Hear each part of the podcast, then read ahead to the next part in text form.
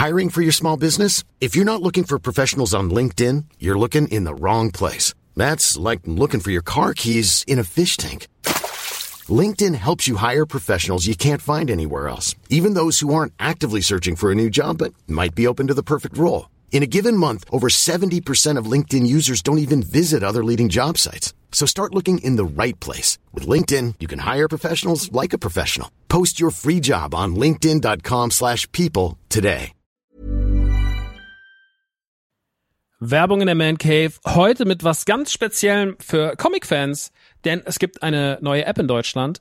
Quasi die erste All-You-Can-Read-App auf Deutsch. Und das ist Swoosh. Und in Swoosh habt ihr quasi hunderte von Comics, ja, über 900 Comic-Titel vereint in einer App und könnt jederzeit darauf zugreifen. Jetzt werdet ihr sagen, was sind es denn für Comics? Na, es sind Comics von unter anderem Panini, ja, also die ganzen Star Wars Sachen, sehr viel von DC, Batman, Superman, Wonder Woman und so weiter und so fort.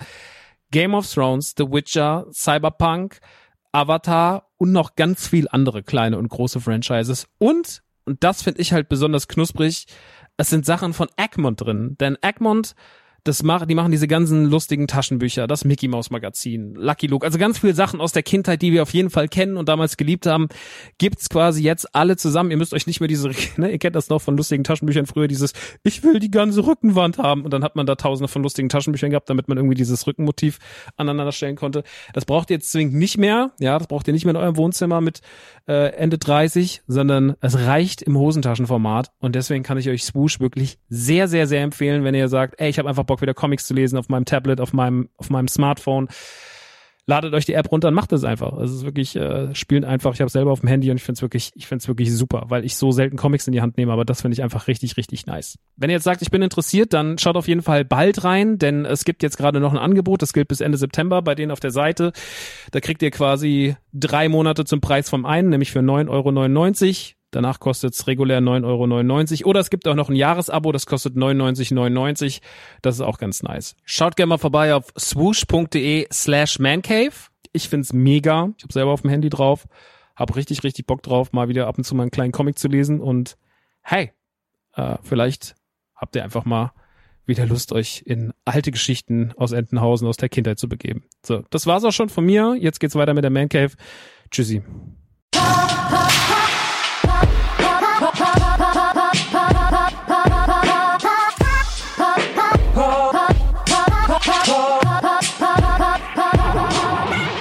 Herzlich willkommen in der neuesten Ausgabe von die Man Cave. Heute geht's um das Ende von WandaVision. Es geht um Prinz von Zamunda 2 und um die neuen Gräueltaten von Uwe Boll. Ich freue mich drauf. Bis gleich.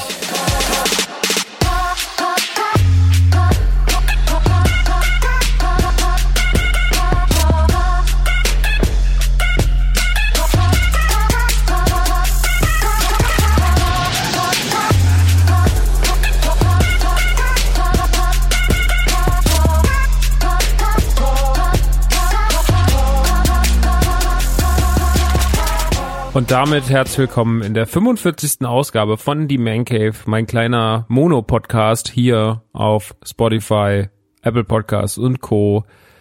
Der kleine Nerd Talk mit mir, Max Nikolas Maria von Nachtsheim. Schön, dass ihr zugeschaltet habt. Wir sind heute hier wieder mit allerhand Themen, äh, auch wenn immer noch keine Gaming-Themen so richtig dabei sind, äh, weil gerade Gaming-Flaute ist, aber es geht bald wieder los. Ähm, reden wir heute über das große Finale von WandaVision, was vor knapp zwei Wochen stattgefunden hat. Am gleichen Tag erschien ein Film auf Amazon Prime, auf den ich ehrlich gesagt ziemlich gespannt war, nämlich Der Prinz von Zamunda 2 mit Eddie Murphy. Und dann reden wir auch ganz kurz über das Vorhaben von Uwe Boll, den, das Attentat von Hanau zu verfilmen. Aber bevor wir das machen, erstmal ankommen und herzlich willkommen in diesem kleinen, ruhigen, schönen Podcast. Ich habe es gerade schon gesagt, das ist gerade ein bisschen schwierig mit den Games. Das ist auch ein bisschen schwierig mit den Filmen teilweise. Also man hat gerade so ein bisschen das Problem, dass ganz, ganz, ganz, ganz, ganz, ganz viele Sachen, ganz, ganz, ganz viele Sachen nicht so richtig Releases haben. Also wir, zum Beispiel, ich habe das gemerkt, ich war die Woche mal auf iTunes und habe mal geguckt, ob es irgendwelche neuen Filme gab die letzte Zeit, die man sich ausleihen kann. Irgendwas, was vielleicht wieder nicht den Weg ins Kino geschafft hat oder sowas. Man wartet ja auf so viele Sachen, die trotzdem irgendwann mal angekündigt wurden, ob da vielleicht irgendwas von released wurde, man, ob ich was nicht mitbekommen habe. Und nee, das meiste geht inzwischen auf Streaming-Plattformen und man kriegt da irgendwie gerade sehr, sehr wenig. Also das ist wirklich die, die, die Neuankündigungen oder die neuen Releases bei, bei iTunes, die sind wirklich, das ist einfach nur eine einzige Trash-Liga. Das ist ganz krass. Ähm, und auch gaming-technisch geht gerade gar nicht so viel. Ähm, das meiste, das meiste passiert halt äh, immer noch, ähm, das meiste passiert jetzt erst dann die nächste Zeit. Äh, ab April kann man eigentlich sagen, ähm, geht so richtig wieder los. Und aber bis dahin ist es gerade tatsächlich so, dass man so ein bisschen die Zeit nutzen kann, um vielleicht mal was von seinem Pile of Shame runterzuarbeiten, wenn man denn mal Zeit hat und nicht nur mit die ganze Zeit mit normaler Arbeit beschäftigt ist. Weil mein Leben besteht schon viel aus Arbeit. Und mit viel meine ich sehr viel Arbeit. Ähm, das ist natürlich, wenn man, also inzwischen mache ich ja, um das mal irgendwie aufzurollen, ich mache fünf Podcasts aktuell. Fünf verschiedene Podcasts. Einer davon startet jetzt erst für Kabel 1. Äh, mein Vater, unsere Lieblingsfilme und ich. Ist ein Podcast, der sich, äh, der extra für FIO äh, produziert wird, die App von Kabel 1 Pro 7 Familie. Äh, der der Kategorie die besten Filme aller Zeiten auf Kabel 1 gewidmet ist.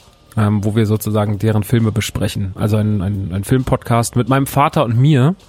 Äh, mein Vater ist Handy Nachtsheim von der Comedy-Combo Badesalz, wo ich oft gefragt werde, gibt's die eigentlich noch? Ja, die gibt's noch. Und ja, die sind tatsächlich auch noch sehr, sehr, sehr, die sind nicht so medienpräsent, aber die sind sehr erfolgreich. Also die sind hier in der Region, aber auch darüber hinaus, was Live-Auftritte angeht, sehr, sehr, sehr erfolgreich. Wenn nicht gerade Corona ist. Also ich glaube, mein Vater hat mal gesagt, sie spielen die meistverkauftesten Tickets ever.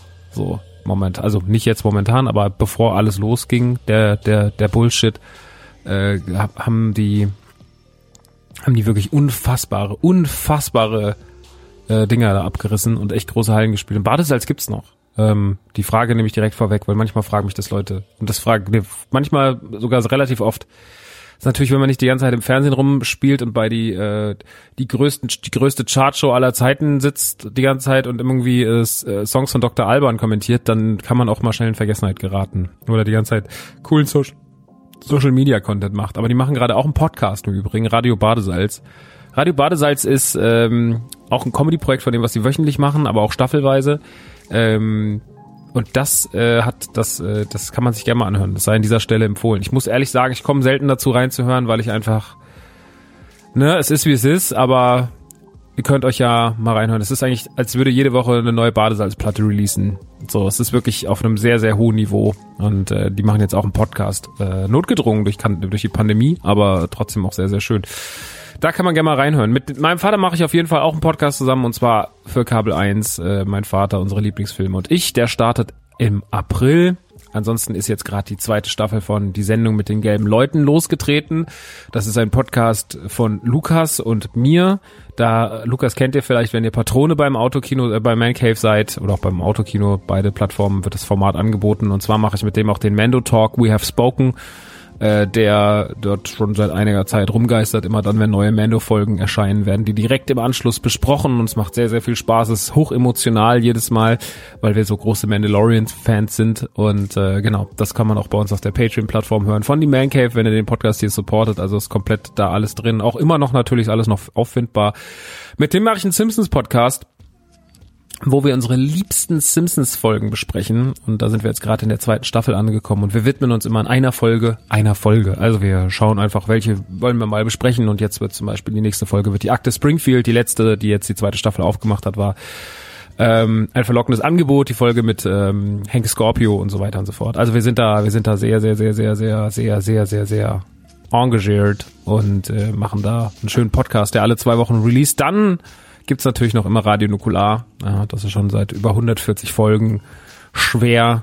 Äh, ein Projekt, das dieses Jahr schon sieben Jahre alt wird. Ein Retro-Podcast von Chris, Dominik und mir, äh, der eigentlich so alles losgetreten hat, was man hier so die letzten Jahre macht. Und natürlich auch noch ähm, im Autokino, der letzte Woche seinen fünften Geburtstag gefeiert hat mit Chrissy und mir. Ähm, Chrissy ist so mein bester Freund, Chris Nanu, und äh, wir sind so schon seit vielen, vielen, vielen Jahren befreundet und haben vor fünf Jahren diesen Podcast gegründet, äh, in dem wir eigentlich damals ursprünglich Auto gefahren sind und über Filme geredet haben. Und ja, das ist jetzt, sage ich mal, das ist jetzt eher so ein äh, ökologisch äh, mittelmäßig gutes Konzept. Deswegen haben wir es dann irgendwann aus dem Auto umgelagert und haben seitdem eigentlich einen sehr schönen, äh, sehr sweeten Filmpodcast seit vielen, vielen Jahren.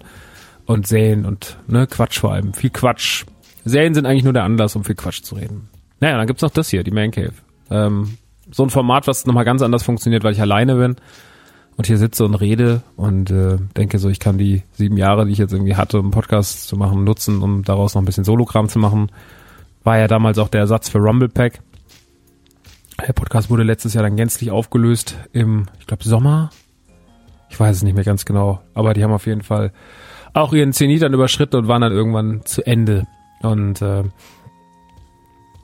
ist natürlich immer schade, wenn, wenn lange Projekte irgendwie beendet werden, aber ähm, manchmal ist es dann halt einfach so. Deswegen, ja, da war ich auch mal lange Teil von, fast äh, vier Jahre war ich da. Bin gegründet, war vier Jahre da.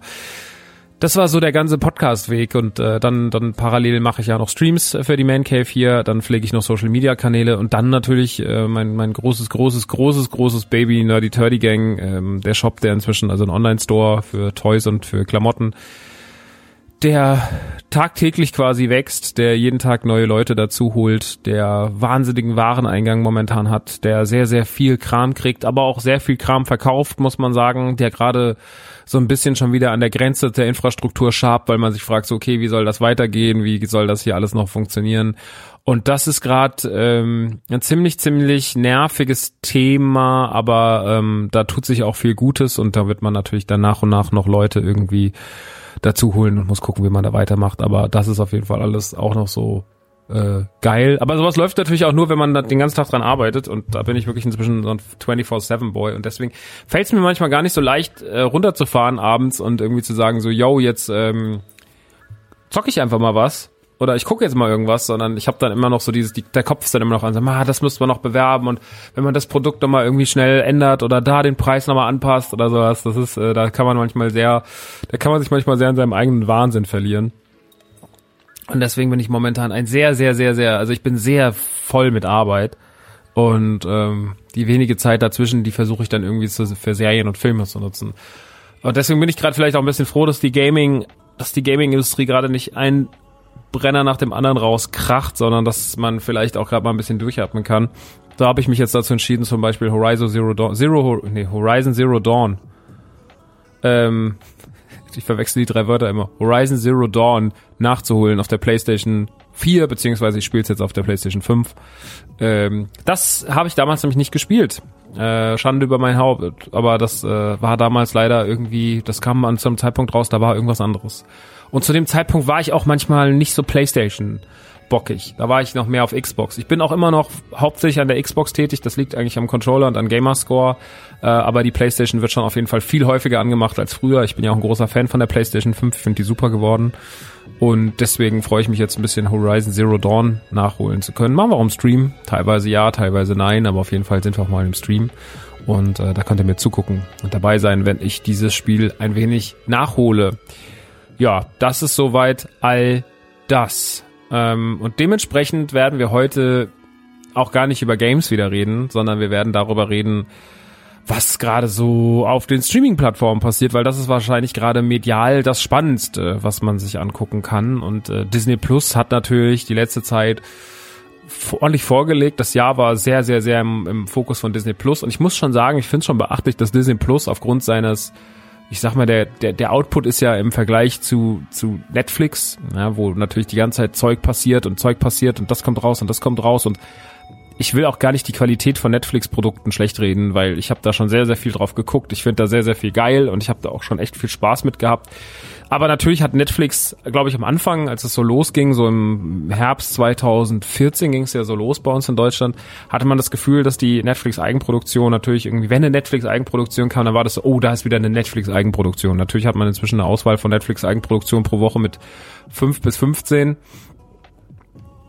wenn es reicht überhaupt. Und das finde ich schon krass, dass man da inzwischen halt so Gas gibt. Das ist natürlich auch wichtig, ja, um einfach die Plattform am Leben zu halten. Und wenn man der größte Streaming-Anbieter der Welt ist, dann muss man da halt einfach irgendwie muss man da natürlich Gas geben und natürlich sind dazwischen auch immer mal irgendwelche Hits, ähm, aber auch vieles, was wahrscheinlich inzwischen untergeht. Disney Plus hat, hat sich da für einen anderen Weg entschieden und sagt eher so, das habe ich ja schon mal gesagt in der letzten Ausgabe, Disney Plus ist halt eher so, wir haben euch so den krassen Backend-Katalog gegeben an ganz vielen Klassikern.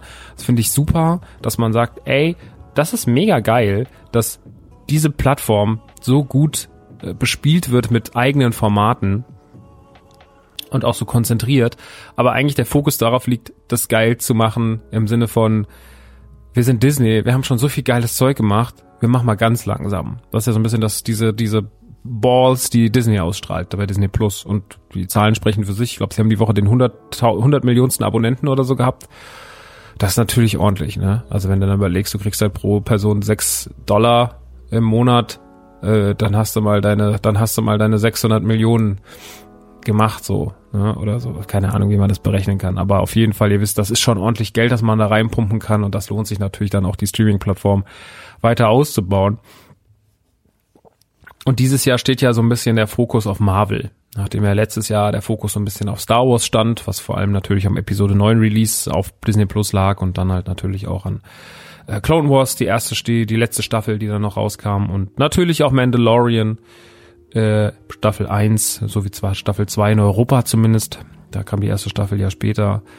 Äh, war der letzte, das letzte Jahr sehr Star Wars lastig, das diesjährige, das diesjährige Marvel, Disney Jahr sehr Marvel lastig und den Anfang dafür hat gemacht WandaVision, der, die Serie, die bereits im Januar rauskam und uns alle ziemlich überrascht hat. Und die Serie hat nach neun Folgen und acht Wochen Laufzeit vorletzte Woche ihr Ende gefunden.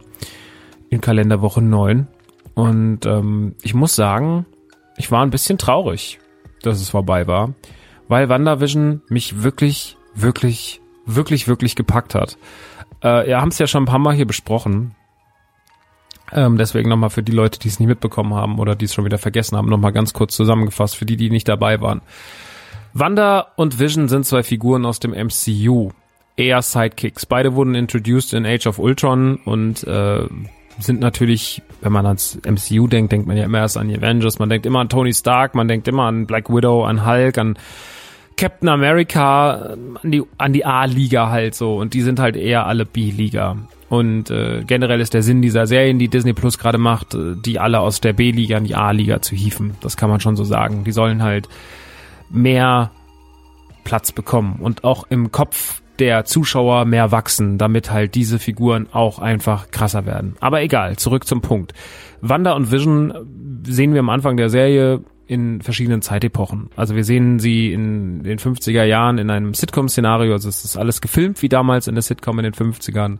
Es sind Dialoge wie in den 50ern, es sind äh, Klischees wie in den 50ern, man bedient sich auch der Tricktechnik wie in den 50ern und dieses Stilmittel, also das äh, gleicht man immer der jeweiligen Zeitepoche an, in der ersten Folge sind in den 50ern, in der zweiten in den 60ern, das Intro verändert sich auch immer. In der dritten sind sie dann in den 70ern, das ist dann so ein bisschen Brady Bunch mäßig. Die 80er werden dann später noch aufgegriffen. Das Ganze hat dann so einen typischen Sitcom, äh, Sitcom, 80er Jahre Sitcom-Vibe. Dann geht's in die 90er, da wird's dann schon Malcolm mit einem Mittelmäßig und dann geht man am Ende in so ein Modern Family-Ding. Und dazwischen erzählt sich eine Geschichte, die man am Anfang überhaupt nicht greifen kann. Am Anfang ist man, das ist alles sehr kryptisch und man denkt sich so, okay, warum sind die beiden eigentlich da drin? Und ist Vision nicht eigentlich in, äh, in, in ähm, Infinity War gestorben und was ist denn eigentlich passiert? Und äh, man merkt, dass irgendwas auch nicht stimmt, weil ständig Glitches auftauchen und Bösewichte und es gibt ganz, ganz viele Figuren und Störungen und auch ganz äh, sehr, sehr, sehr mysteriöse Werbeclips äh, dazwischen. Und man kapiert das alles gar nicht. Und man sieht immer nur, dass das irgendjemand guckt ja, und ähm, die ersten drei Folgen gab es gar keine Aufklärung. Und das fand ich wahnsinnig, wahnsinnig mutig, weil das natürlich Leute, die sowas für sowas überhaupt nicht empfänglich sind und sagen so, ey, ich habe keinen Bock auf sowas, was ist das, die das auch nicht verstehen, die das auch nicht greifen können. Und seien wir mal ganz ehrlich, die da vielleicht dann auch einfach ein bisschen zu dumm für sind. Und das kann beim gemeinen Marvel-Fan schon mal passieren, dass er vielleicht auch einfach sehr einfach gestrickt ist. Das kann dann auch dazu führen, dass die Person sich denkt, nee, das guckst du nicht mehr weiter, das gefällt mir nicht. Und das habe ich sehr oft erlebt. Also wenn man nicht im Bekanntenkreis, aber man, wenn man so ein bisschen in, in, ins Internet geschaut hat und, und äh, sich in die Kommentarkultur verloren hat, dann hat man schon recht fest, schnell, schnell festgestellt, natürlich sind die Leute, die da brüllen, auch immer die lautesten. Aber es war schon viel so ein, so ein Unmut, so was soll das jetzt? Warum ist das jetzt alles wie eine Sitcom? Ich verstehe das nicht. Und die Leute haben sich total verunsichern lassen und haben sich auch direkt irgendwie verarscht gefühlt, aber haben sich gar nicht auf das Konzept eingelassen. Und das fand ich so einen wahnsinnig mutigen Schritt von den Machern dieser Serie, weil ich mir dachte so, wow. Ich meine, ihr veröffentlicht das Ding ja auch nicht in einem Stück, so dass man nach einer zwei, drei Stunden denkt so, äh, ja, jetzt weiß ich, wohin die Reise geht, sondern dass ihr gebt den Leuten, ihr habt wöchentliche Releases und jeder, der das am ersten Tag guckt, der, der, der steht die ersten drei Wochen im Wald so und versteht überhaupt nicht, was passiert. Erst ab der vierten Folge mit dem, mit dem Auftauchen von Monica Rambeau, beziehungsweise mit der Background-Story von Monica Rambeau und dem ganzen, was passiert eigentlich da, rund um Westview, erst da hat man überhaupt der Serie so den Platz eingeräumt, das bisschen zu erklären. Davor hat es einfach jeden im Dunkeln gelassen. Es war einfach nur so, man hat gemerkt, es stimmt was nicht. Und es gab ganz viele kryptische Momente und auch Momente, die gruselig waren. Und davon gab es immer wieder welche. Aber es war trotzdem so, hm, keine Ahnung. Also ich verstehe das nicht ganz. Und das ist was, was ich WandaVision von der ersten Sekunde an hoch angerechnet habe. Dass es nicht das war, was der Casual Marvel-Fan wollte, sondern dass es sich eigentlich allem widersetzt hat und erst im Laufe der Serie sich diesen Fans angenähert hat aber dass der Anfang wirklich komplett so war, so, nee, wir machen jetzt einfach mal unser Ding und ihr habt das jetzt zu akzeptieren. Und ich glaube, unterm Strich wurde das von Kritikern und auch von Leuten, die es am Anfang vielleicht nicht so geil fanden, dann doch eigentlich ganz gut gesehen. Es gibt natürlich immer noch Leute, die sind einfach danach nie wieder eingestiegen, haben gedacht, sie wurden komplett verarscht. Dass dahinter sich was Größeres, ver Größeres verbirgt, das hätte man erwarten können. Also es war absehbar, dass WandaVision schon noch hinten raus einen Schlüssel kriegt, aber bis dahin war das erstmal war das erstmal sehr, sehr kryptisch. Und das natürlich, das sorgt für viel, viel, viel, viel Unmut. Für Leute, die keine Empathie haben, wenn sie Fernsehen gucken, sorgt das für sehr, sehr viel Unmut. Und das war der erste große Streich. Das hat aber gleichzeitig auch dafür geführt, wenn man jetzt mal die Haterschaft ausblendet, äh, dass die Serie sehr, sehr, sehr, sehr kryptisch war, hat natürlich auch viel Platz gelassen für Rätseleien. Also es war jetzt nicht eine Serie, die sich sehr strikt erzählt hat, sondern man hat da sehr, sehr viel reininterpretieren können. Es gab unfassbar große Theorien. Und die Fan-Community hinter Marvel hat richtig, richtig Spaß gehabt, da tief zu dingen, äh, weil es da Parallelen gab auf Comics, weil es da Parallelen gab auf die Filme, weil es da überall Hinweise gab. Teilweise im Hintergrund standen kleine Sachen rum, denen wurde ein Wert zugeschrieben. Man konnte es überhaupt nicht glauben und es war total, also die Serie war total schlau geschrieben, total schlau umgesetzt, total schlau inszeniert, hatte einen wahnsinnig guten Cast von der, Anfang, von der ersten Sekunde an und hat sich ganz, ganz toll erzählt. Und äh, natürlich, jetzt so zum Finale hin, mit der mit dem mit der letzten die, die, die siebte Folge war ja glaube ich die letzte das war ja die Modern Family mäßige. Das war ja die letzte die so ein bisschen äh, noch in diese Fernsehrichtung ging und dann quasi kam dann die achte und die neunte und die achte und die neunte haben dann eigentlich keine Fernsehepochen mehr angeschnitten sondern haben dann einfach die Geschichte zu Ende erzählt und sie auch nochmal komplett aufbereitet. Und das alles so ein bisschen aufgeschlüsselt ja, und ähm, ich glaube, dass diese Folgen von den Leuten, die am Anfang ganz, ganz doll hooked waren, am Ende sogar ein bisschen kritisiert wurden. Und ich verstehe auch warum, weil man natürlich diesen Schlüssel, also man hat ja ganz, ganz viel lang rumgerätselt. Und ich glaube, das Problem ist immer, wenn man so Serien hat wie Lost, Dark und Co., so diese Serien, wo man viel rumrätselt. Und WandaVision ist da auch in so eine Richtung gegangen. Wenn man diese Serien hat, wo so viel rumgerätselt wird, dann kommen natürlich am Ende viele, viele tolle Theorien raus, die aber in der Praxis alle nicht umsetzbar sind. Das heißt, die Leute sind automatisch enttäuscht, weil, na klar haben sie auch Momente, wo sie sagen so, aha, guck, das habe ich doch gesagt, dass das passiert. Aber du hast doch ganz viel von dem, das nicht passiert, das nicht passiert. Die Auflösungen sind schwächer als das, was ich erwartet habe und so weiter und so fort. Kann natürlich dann auch wieder für Unmut sorgen. Also du hast immer Unmut auf irgendwelchen Seiten. Wenn es zu einfach ist, hast du natürlich Unmut. Wenn du natürlich, wenn es zu kompliziert ist, hast du auch Unmut. Äh, das ist immer das Problem. Aber ich finde, und das ist so mal ein bisschen mein Fazit, äh, ich bin jetzt sehr spoilerfrei, wie ihr gerade merkt, will jetzt gar nicht so viel verraten. Ähm, auch wenn natürlich das Internet sehr viel spoilert, weil also allein, ne, da kommen wir wieder zum alten Thema Funko Pops. Allein Funko Pop spoilert ja schon, was passiert, weil man einfach sieht, okay, es gibt ein Funko von der Figur, es gibt ein Funko von der Figur, es gibt ein Funko von der Figur. Und ich bin auch immer der Meinung, dass es auch okay ist, ähm, wenn dann Spoiler rausgehauen werden, weil wir reden hier immer noch von Mainstream-Produkten. Ich muss zum Beispiel immer noch sagen, ich find's super krass und ich sag's jetzt einfach und wer Mandalorian noch nicht zu Ende geguckt hat, die zweite Staffel, der muss jetzt zehn Sekunden weghören. Ich finde zum Beispiel super krass, dass es immer noch kein Spielzeug gibt zu der Luke Skywalker äh, The Child Situation. So, aus dem Ende von Mandalorian. Das, das oder auch zu Boba Fett oder sowas. Ich finde es krass, dass man sich da immer noch nicht dazu entschieden hat.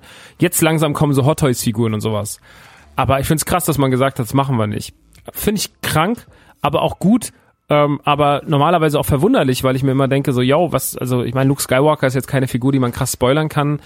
Dass er halt in Mandalorian am Ende auftaucht, yo, aber wahrscheinlich hat man sich dann eine Frist gesetzt und macht dann irgendwie so ab März, April kommen dann Figuren. Ich sehe mich schon, dass er mich wieder unter vielen, vielen Sachen verlinkt. Äh, dass wenn's, wenn's dann, wenn dann die erste, die erste Funko Pop von äh, Luke Skywalker mit The Child im Arm veröffentlicht wird, dann sehe ich mich schon unter vielen, vielen Bildern verlinkt. Vielen Dank. Aber ihr müsst es gar nicht tun, ich krieg das tatsächlich mit. Auch beruflich, ne, wegen NTG. Aber immer trotzdem nett, ihr denkt dann an mich und das ist ja ein nettes Zeichen. Ähm, genau. Also auf jeden Fall äh, fand ich die ganze WandaVision-Geschichte zum Schluss und es war ein guter Kompromiss, sage ich mal. Das Ende war eigentlich, ein, musste, man musste ja, ne, weil man musste ja beide Seiten befriedigen. Man musste die die Rätselliga und die und die und die Marvel Hardcore-Fans, die da wirklich einen Deep Dive machen und in die Comics reingehen und sowas, die musste man irgendwie abholen und musste denen einen ordentlichen Schluss geben.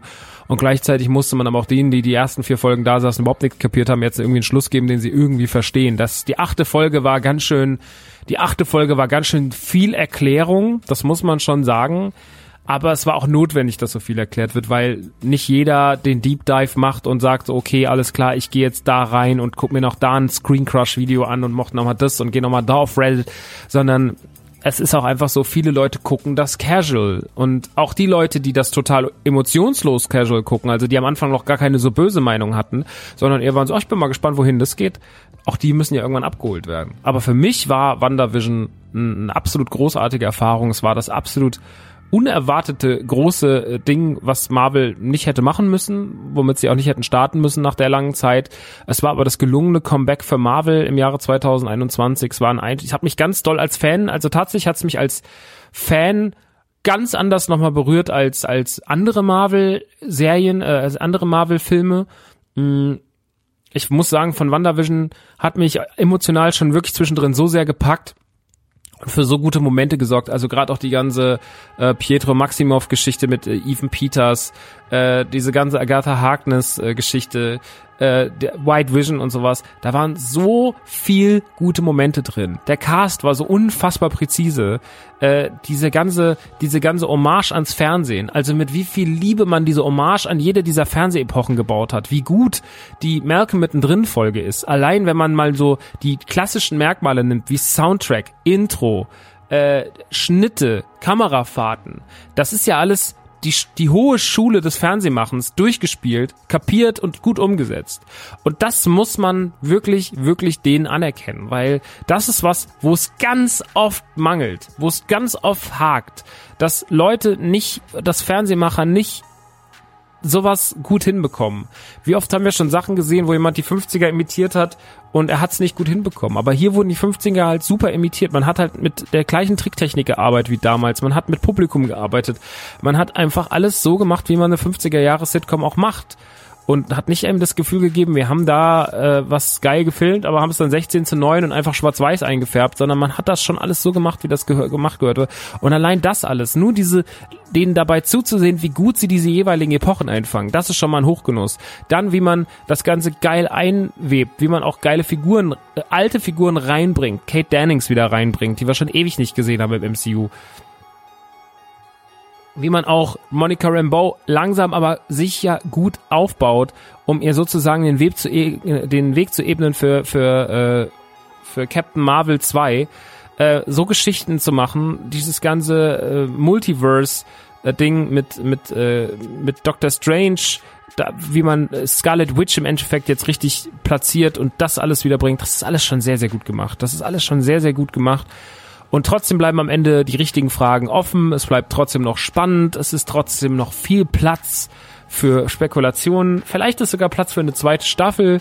Ähm, das weiß man noch nicht so ganz genau oder ob das jetzt alles nur noch alles ist, was dann in die Doctor, in den Doctor Strange Film fließt. Im Großen und Ganzen muss man aber sagen, es war der perfekte Baustein ins MCU und es war der perfekte Einstieg in die Disney Plus Serien von Marvel und es wischt mit allen Marvel-Serien bis vielleicht auf der ersten, die erste Daredevil und die erste Jessica Jones Staffel von Netflix den Boden. Also allein Luke Cage, das ist teilweise so eine furchtbar miserable Serie gewesen oder auch vor allem Iron Fist. Also Iron Fist war wirklich so in den, in den, in, ins Klo gegriffen. Ähm, auch äh, hier die Defenders waren alles andere als cool. Also ich muss wirklich sagen, ähm, da hat Disney Plus beziehungsweise Disney ein Qualitätsmerkmal noch und nöcher und das, das ist wirklich immer wieder spürbar. Und das ist doch geil. Das ist doch mega geil. Das war ein ganz unkonventioneller Start, ein überraschend unkonventioneller Start in Serien des MCU auf Disney Plus mit äh, fast allem sehr, sehr richtig gemacht, einem tollen, einem tollen Ende. Und äh, ich muss wirklich sagen, das hat's zu meinen Lieblingsserien geschafft die letzte Zeit. Das muss man wirklich, wirklich, wirklich sagen. Sage ich ohne Geld, ohne Disney Plus Sponsoring, ohne irgendwas. Ich muss wirklich sagen, ich habe mir nicht gedacht, dass es mich so packt und dass es so gut wird, aber es ist so gut und es ist so packend. Deswegen absolute Empfehlung nochmal von mir, WandaVision auf Disney Plus. Wirklich, wirklich wunderschön. Kann man machen. Ich freue mich jetzt natürlich auf Falcon and Winter Soldier. Das startet jetzt dann in dieser Woche am Freitag. Äh, insgesamt wird das sechs Folgen stark und widmet sich äh, Winter Soldier und Falcon. Und ich glaube, es wird eigentlich nur ein etwas längerer MCU-Film, wie man ihn kennt. Also eher viel aufs Maul, viele coole Sprüche, aber das ist genau das Geile am MCU. Das MCU hat halt auch inzwischen eine Vielfältigkeit. Ne? Das MCU hat die, die gaggige Action und die unkonventionellen Filme eines, eines James Gunn mit äh, Guardians of the Galaxy. Es hat die, es hat das rätselhafte und fast schon Lost-artige WandaVision.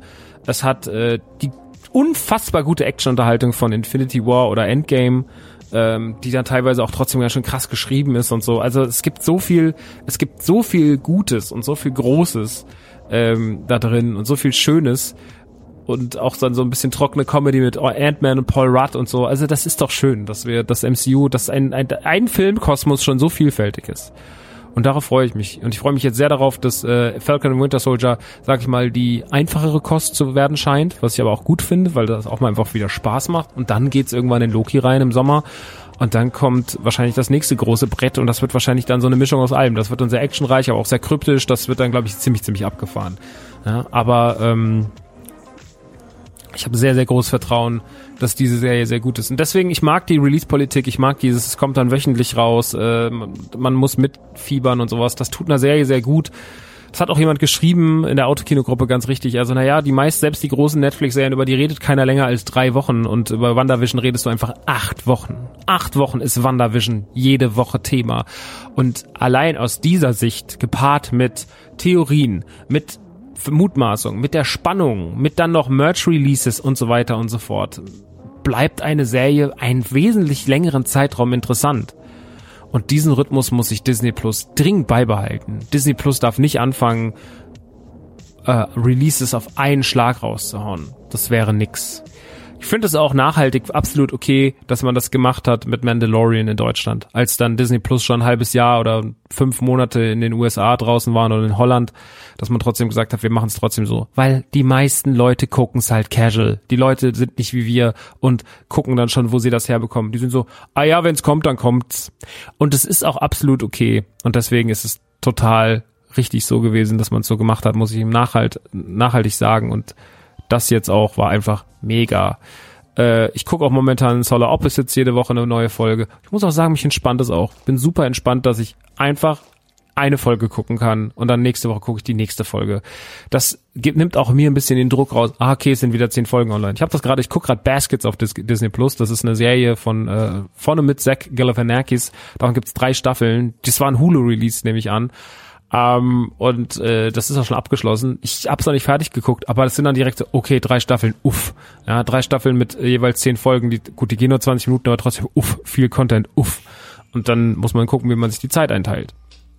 Dementsprechend finde ich wöchentliche Releases mega und ich finde, wir müssen das viel mehr wertschätzen. Es macht viel mehr mit uns. Es gibt einer Serie viel mehr Wertigkeit. Und ich finde, man kann jede äh, Folge auch viel mehr wertschätzen. So war es bei Mende auch. Ich fand jede Folge einfach krass. So, guck mal, Game of Thrones ist ein Phänomen auf HBO, von HBO. Das lebt davon, dass es wöchentlich released. Und die Welt flippt halt einfach jedes Mal komplett aus. Im Positiven wie im Negativen, aber es hat jede Woche was mit den Leuten gemacht. Game of Thrones war sechs Wochen lang das Thema. Und wäre es rausgekommen, wäre es halt eine Woche richtig krass Thema gewesen und in der zweiten schon nicht mehr. Und das ist immer, siehst du doch bei Cyberpunk. So, Cyberpunk hat, war vier Jahre lang Thema gefühlt. Sagen wir mal realistisch zweieinhalb. Wann wird's angekündigt? 2018? Ah, zweieinhalb Jahre war es Thema. Ungefähr. Und dann kommt's raus und es ist nach, trotz der ganzen, trotz der Shitstorms, bis nach drei Wochen einfach so, yo, auch scheißegal. Ist irgendwie mal schade, ne? Das ist mit Platten auch so. Wenn man Platten macht, Koppelpot gemacht, beschäftigt mich dann so ungefähr ein Jahr Und dann beschäftigt es mich so die letzten acht Wochen, bevor es dann rauskommt und die Promo dann startet, beschäftigt es mich besonders viel. Dann sind es acht Wochen, zehn Wochen, die, wo man nur daran festhängt im Kopf. Und dann ist der Release-Tag und dann ist nachdem, dass die Platte kommt dann freitags raus und montags ist das Thema schon egal. Und das ist wirklich, wirklich, wirklich deprimierend. Deswegen bringe ich so ungern Platten raus, weil ich mir denke so, uff, vielleicht bringe ich das nächste Mal auch einfach nur noch jede Woche einen Song. Und dann am Ende sage ich, hier ist ein Album und jetzt könnt ihr euch die Vinyl bestellen, weil das einfach deprimierend ist. Das ist so deprimierend. Ja, das ist irgendwie, keine Ahnung. Ähm, deswegen ist es super wichtig, dass man das so macht und äh, mit den Serien und dass man da einfach die, die Welt aufrechterhält und ist doch super spannend und macht auch mega Spaß und gibt dem Ganzen doch auch viel mehr Volumen. Von mir deswegen zwei Daumen nach oben für WandaVision und auch zwei für wöchentliche Releases. Am gleichen Tag, an dem WandaVision zu Ende ging, erschien dann noch ein Film auf äh, Amazon Prime, der schon im Vorfeld viel, viel, viel, viel Ankündigungsfläche hatte, der nicht so viel diskutiert wurde, meiner Meinung nach, aber der, wo die Leute schon so waren, so, oh, da bin ich aber mal gespannt. Äh, und zwar ist es vielleicht neben Beverly Hills Cop der Eddie Murphy-Film. Äh, der Prinz von Zamunda bekam eine Fortsetzung nach vielen, vielen Jahren, nach fast 30 Jahren. Äh, bekam der Prinz von Zamunda nochmal eine Fortsetzung. Und die Welt hat sich gefragt, wie notwendig ist das eigentlich so?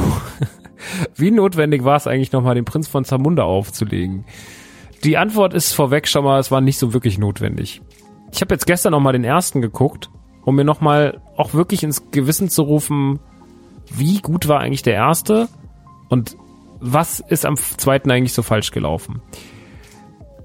Der Prinz von Zamunda kam, jetzt muss ich mal ganz kurz gucken, kam der 87 raus. Ich muss mal ganz kurz, ich gucke mal kurz in mein schlaues Buch namens Wikipedia. Der Prinz von Zamunda.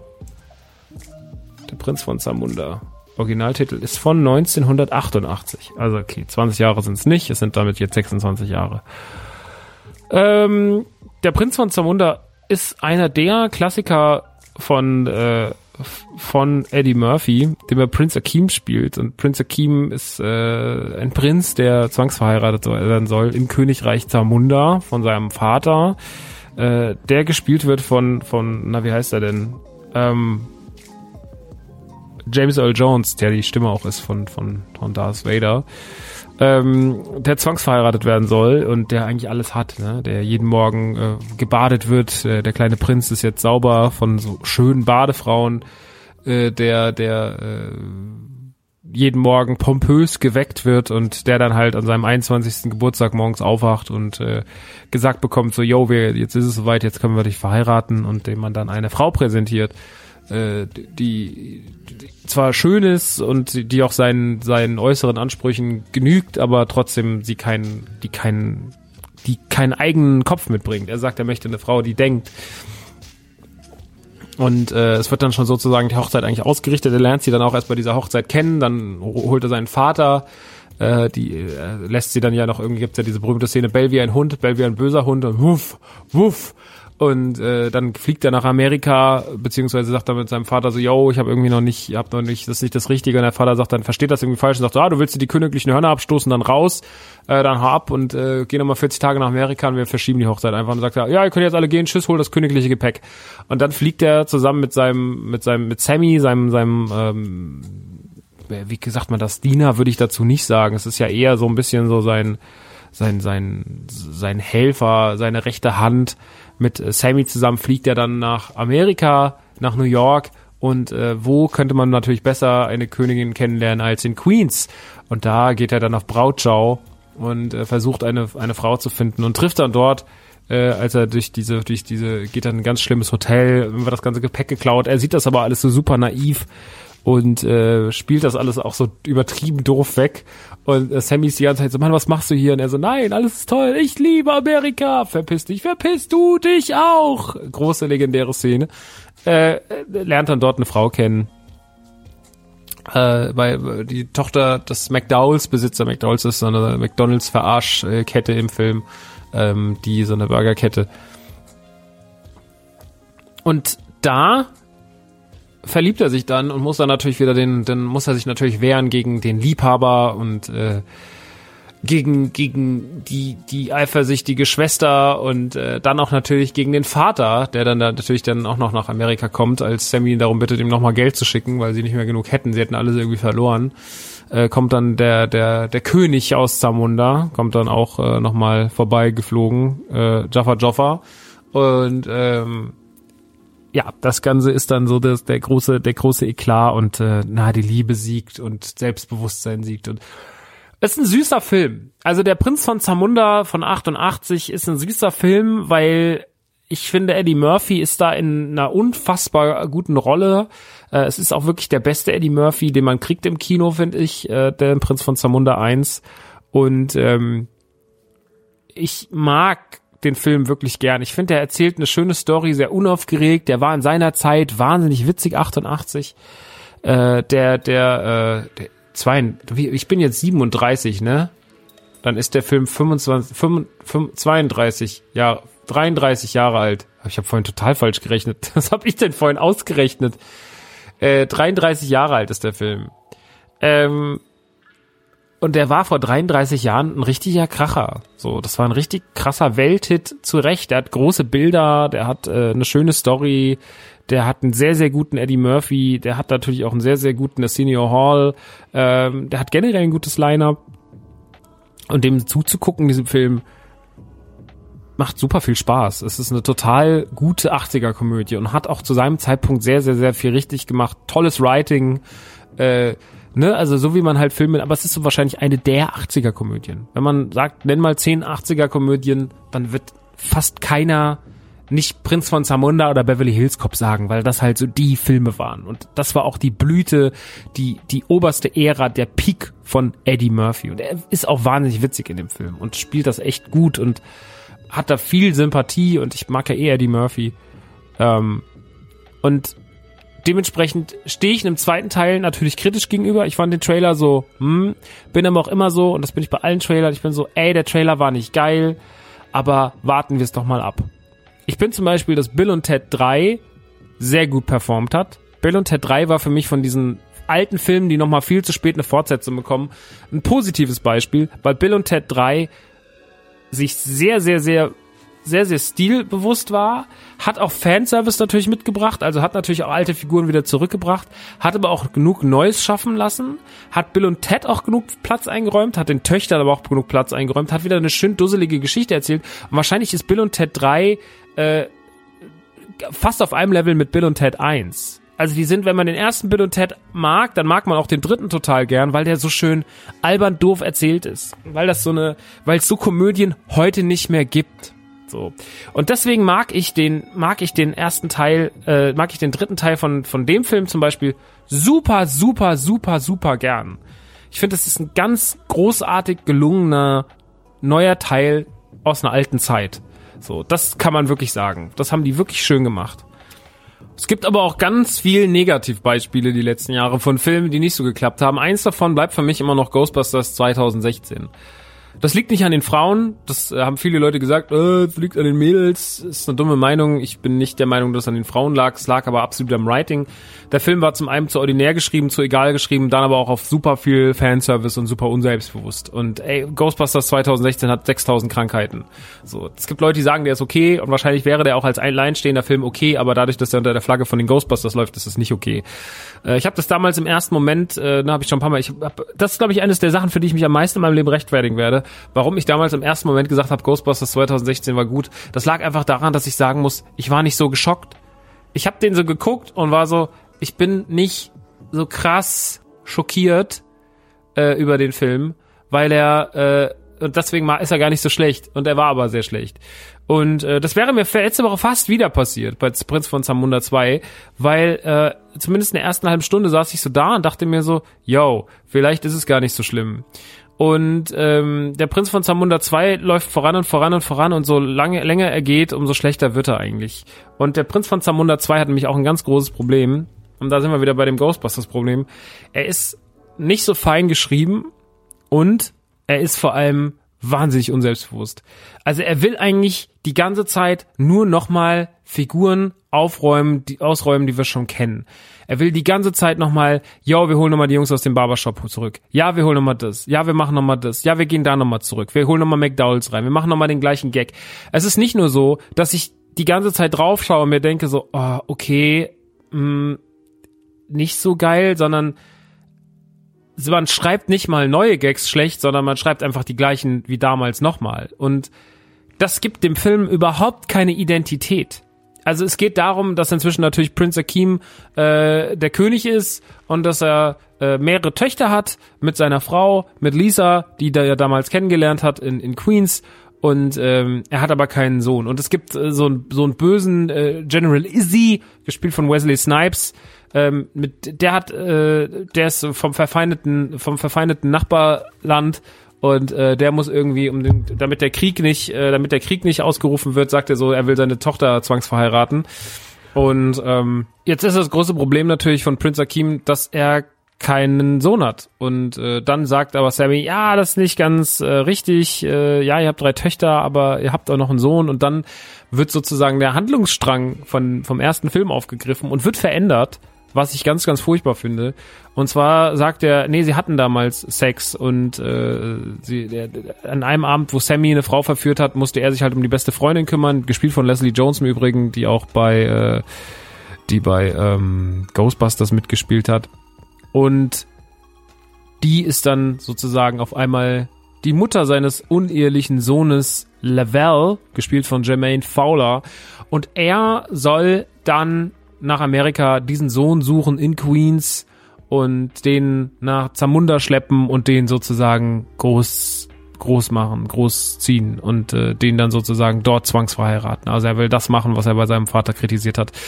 Dabei wird wirklich sehr, sehr doll der Handlungsstrang verändert vom ersten Teil, weil es gibt zum Beispiel eine Szene mittendrin, also die, die, es wird alles auf einen Abend zurückgeführt. Das ist diese ganz berühmte Szene aus Prinz von Zamunda 1, in der sie in die Bar gehen und ganz viele Frauen angraben und mit denen quatschen und so. Ähm, und das ist eigentlich so ganz süß gemacht, weil man natürlich die Rückblende hat und man sieht nochmal alte Szenen und man guckt dann auch ein paar Minuten von dem alten Film quasi wieder und das geht dann über eine Szene, die man ganz gut gemacht hat technisch wo die beiden halt verjüngt sind und auch Leslie Jones und so verjüngt sind und die dann da halt irgendwie alle irgendwie miteinander abziehen und die einen gehen in den Raum, die anderen gehen in den Raum und dann hat halt Prince Akeem Sex, aber es beißt sich halt mit dem Inhalt des ersten Films, weil da gibt's ganz kleine Szene, die danach spielt im ersten Teil, wo, wo Sammy sagt, ich komme jetzt überhaupt nicht zum Schuss und äh, noch richtig darüber wütend ist, dass, dass äh, er mit keiner Frau Kontakt hat und sowas und diese zwei Plots passen überhaupt nicht zusammen. Also streng genommen ist das super, einfach, ist einfach wirklich, ist es nicht nur unsauber geschrieben, sondern es ist auch, es hat, ist als hätte man nur die Szene gesehen und hätte danach Stopp gedrückt und gesagt, klar, da bauen wir es ein, aber dass danach noch viel mehr gesagt wird über diesen Szenen und über generell über Sammy und über Sammys Sexualität und sowas, das wird alles ausgeblendet. Und das ist schon mal ein erster großer Fit. Das ist ein erster großer Minuspunkt. Das ist vielleicht nicht ein super krasser Minuspunkt, aber es zeigt halt wieder, wie schlampig das Writing ist. Und das ist das groß, das ist der große Knackpunkt. Den habe ich ja schon bei Wonder Woman genannt und den nenne ich jetzt auch bei Prinz, Prinz von Zamunda. Ich verstehe das nicht wir, sind, wir reden hier von einer Hollywood-Produktion, in die richtig viel Geld fließt. Amazon nimmt diesen Film als absolutes Aushängeschild diesen Monat für seine Streaming-Plattform Amazon Prime. Wir holen Eddie Murphy in einer seiner wichtigsten Rollen zurück. Wir holen generell alle zurück. Also das ist ja der große Pluspunkt an dem Film, dass man fast es geschafft hat, alle zurückzuholen, die damals im ersten Teil waren. Super interessant für Leute, die den ersten Teil lieben, klar dass man daraus aber einfach immer nur die gleichen Gags geschrieben hat und sonst irgendwas, das ist halt wieder, da kommen wir gleich zu. Aber man kriegt diesen Cast zusammen und schafft es, die alle wieder an einen Ort zusammenzutrommeln. Alle, die noch leben, alle, die noch da sind. Und der Großteil ist noch da. Und der Großteil hat auch Bock. Und die könnten jeden haben, der für sie schreibt. Jeder große Comedian, jeder große Writers Room in Amerika würde Prinz von Zamunda 2 schreiben. Aber passiert nicht. Und deswegen entsteht eine absolute Scheiße. Und jetzt können mir Leute schreiben, ja, aber du musst ja auch sehen, es gibt gar nicht so viele Autoren in den USA. Ja, aber auf diesen Film hat keiner gewartet. Dieser Film hätte auch in fünf Jahren gemacht werden können. Und die hatten so viel Zeit. Und dieses Prinz von Zamunda 2 Thema ist schon seit, kursiert schon seit zehn Jahren. Ich verstehe nicht, und das ist genauso wie bei Ghostbusters 2016, wenn du so eine Marke hast und wenn du so ein großes, wichtiges Franchise hast, warum, warum, warum, warum zur verfickten Hölle muss man jedes Mal wieder so dran gehen und sagen so, wir nehmen immer die erstbeste Idee. Es ist so schlecht geschrieben. Es ist so furchtbar schlecht egal geschrieben. Die nehmen teilweise teilweise nicht mal neu, die nehmen nicht mal Gags und ändern die um, sondern die nehmen teilweise die gleichen Gags. So, wenn wenn Lavelle morgens irgendwie äh, im im, im, im Dings ist, im, im, in, aus dem Bad kommt, dann kommt irgendwann eine Frau und sagt, der kleine Prinz ist jetzt sauber. Ja, die Szene kenne ich doch schon. So, und dann sagen Leute so, yo, du darfst das nicht so eng sehen und bla bla bla. Ich finde, ihr seht zu locker. Ihr seht diesen Film und denkt euch so, ja, ist doch nett. Aber was ist denn, hätten wir den gebraucht? Hätte es den gebraucht? Hätte man dieses Geld und diese Zeit und diese Kraft da reinstecken müssen für das, was am Ende dabei rausgekommen ist? Mich ärgert einfach das verschenkte Potenzial. Wir haben Eddie Murphy, der immer noch witzig sein kann und der auch immer noch kann, wenn er will. Das haben wir in Dolomite gesehen. Das ist das gleiche Phänomen im Übrigen wie Sandler. Eddie Murphy macht seit Jahren eigentlich nur Scheißfilme, aber wenn er will, dann kommt dazwischen mal sowas raus wie Dolomite oder wie Uncut Gems bei Sandler. Okay, Uncut Gems war nochmal eine andere Liga als, als Dolomite, aber Dolomite war trotzdem nicht schlecht. Und, und Eddie Murphy kann das noch. Und Eddie Murphy muss das auch können. Aber es ist einfach so, yo, warum zur Hölle ist dieser Film so scheißegal geschrieben? Warum muss der Fanservice in diesem Film alles triumphieren? Warum muss alles ständig und jedes neue Element, jedes noch so neue Element ist einfach scheißegal? Dieser Lavelle, dieser Jermaine Fowler, nix für ungut, aber der spielt den so scheißegal. Der ist so scheißegal. Der ist nicht witzig, der ist nicht besonders charmant, der ist nicht besonders cool. Das ist einfach ein Arschloch. Dem guckt man einfach nur dabei zu und er hat nicht den gleichen Charme. Ich meine, er ist ja im Endeffekt Eddie Murphy. Er ist ja das, was Eddie Murphy vor 33 Jahren war, im Prinz von Zamunda, aber er verkörpert das nicht mal im Ansatz so. Eddie Murphy kriegt gar nicht genug Platz in dem Film, eigentlich, um Eddie Murphy zu sein. Ähm, Arsenio Hall, naja, und auch dieses ganze, wir bringen alten Figuren zurück und sowas, das ist ganz nett, das ist okay, aber das ist halt am Ende des Tages auch nicht so wichtig gewesen. Klar ist es ganz sweet, aber das große Ganze, das Writing von vorne bis hinten ist scheißegal. Die Story ist schlampig geschrieben, der Plot ist furchtbar, die Kampfszenen sind furchtbar. Äh, es, er ist teilweise immer noch so komisch übersexualisiert, viel mehr übersexualisiert als der erste. Das müsste nicht sein. Er wirkt teilweise viel ordinärer als der erste Teil. Der erste ist wahnsinnig fein geschrieben, das hat der zweite nicht. Der zweite ist plump geschrieben, schlecht geschrieben, wahnsinnig schlechtes Writing, so wahnsinnig teilweise schlechte, demotivierte neue Leute. Auch Leslie Jones, ich bin kein Riesenfan von der. Ich habe zwar immer so ein bisschen Liebe für die, weil mir echt leid hat, dass man die nach Ghostbusters aus dem Internet gemobbt hat, so ungefähr, dass die dann von Twitter da weg musste, genauso wie äh, Kelly Mary Trent bei bei äh, bei bei äh, Episode 8. So, das finde ich mal ganz schlimm und äh, deswegen bin ich immer so, ey, Leslie Jones halte ich immer so ein bisschen schützen die Hand drüber, aber sie auch immer, sie spielt immer zu drüber, zu ordinär, zu ich weiß es nicht. Es passt einfach nicht rein. Sie passt nicht in Ghostbusters, sie passt auch hier nicht. So, ich finde einfach, sie ist keine gute Comedy-Schauspielerin. So, sie ist mir einfach zu, zu drüber, zu ordinär. Ich weiß es nicht. Es, es findet in diesem Film keinen Platz. Und Jermaine Fowler spielt es auch wirklich grauenvoll. Und äh, James Earl Jones und, und auch Wesley Snipes spielt so komisch so übertrieben doof, aber trotzdem auch irgendwie so, obwohl er so über drüber spielt, wirkt es auch irgendwie demotiviert. Und am Ende des Tages ist es schön, Eddie Murphy und Senior Hall wieder zusammen zu sehen und natürlich ein paar andere alte Fratzen zu sehen. Und die auch die Salt and Pepper äh, äh, Morgan Freeman Szene da, wenn wenn ähm, wenn äh, Jimmy Jimmy, wie heißt er, Jivy Jeffy, äh, Jivy Joffa äh, stirbt und so, das ist ne, das ist schon eine interessante lustige Szene, die ist auch witzig gemacht und so, da hat man schon mal, da hat man ein paar Ideen reingesteckt, aber im Großen und Ganzen fragt man sich, wie kann man denn eigentlich, wenn man so einen Film macht, auf den keiner wartet, aber der doch möglich ist, wie kann man es denn einfach so scheißegal lösen? So, wie kann man denn so unselbstbewusst sein, unselbstbewusst diesen Film lösen? Das ist doch, das ist doch schade, weil die haben doch alle Möglichkeiten. Die könnten doch, dieser Film hat kein Alleinstellungsmerkmal. Das ist das große Problem. Wenn ich die guten Gags aus dem ersten Teil sehen will, dann gucke ich den ersten Teil weil da sind sie besser inszeniert, da passen sie besser, da passen sie besser ins Zeitgeschehen, da sind sie feiner gemacht, da sind sie schöner gefilmt und so weiter und so fort, besser dargestellt. Der Charme kommt ja auch ganz viel davon, wie sieht die Szene aus? Hat sie diesen 80er Jahre Vibe? Ist es so dieses 88er Feeling oder ist es so dieses äh, ist es so dieses ja, wir haben es im Jahre 2020 nochmal versucht, so den gleichen Gag nochmal zu machen. Und deswegen ist der Prinz von Zamunda für mich nicht so einfach zu bewerten. Ich habe das auf Twitter kritisiert und habe dafür viel Kritik bekommen, dass Leute gesagt haben, ja, der hat mich zum Lachen gebracht und sowas. Aber das ist keine kritische Meinung. Und so kann ich auch nicht rangehen. Wenn der, wenn ihr zu Hause sitzt und sagt, wir haben es auf dem Discord gehabt, haben Leute gesagt, sie haben Spaß mit dem Film. Ich kann es ihnen nicht verbieten. Es ist auch absolut okay und damit sollen ja auch Leute Spaß haben, weil dafür steckt ja auch so viel Arbeit drin. Aber ich persönlich kann Filme so nicht bewerten. Wenn dann Leute sagen, so, ja, nee, also du musst das so und so sehen. Das ist nicht mehr der Maßstab. Der Maßstab ist nicht zu sagen, so, wir müssen auf uns alle, alle Meinungen einlassen. Dann brauche ich keine Kritik zu machen. Ich mache Kritik, weil ich sage, ich sehe das und das an dem Film scheiße. So ist es mit Wonder Woman genauso. Mir auch Leute geschrieben, ja, da bist du zu kritisch. Nein, das ist genau, das ist das Maß, was ich reinstecke, wo ich sage, Das ist richtig. Genauso wie ich, wenn ich begeistert von etwas sage, ich bin unfassbarer Fan davon, kann ich das genau mit der gleichen Inbrunst erzählen, wie wenn ich sage, ich finde was scheiße. Und es ist ganz, ganz wichtig, dass ich das tue. Es gibt überhaupt nichts daran zu rütteln oder daran zu diskutieren, dass ich das, dass ich mich dann auf andere Meinungen einlassen müsste oder sowas. Muss ich überhaupt nicht. Ich bin dafür da, eine Meinung zu vertreten und die muss stark und klar da sein. Wenn ich sage, ja, okay, verstehe ich, dann wird auch meine Meinung genauso wischiwaschi wie das Writing von diesem Film. Dann wird sie genauso unselbstbewusst. So. Und dieser Film ist einfach schlecht geschrieben.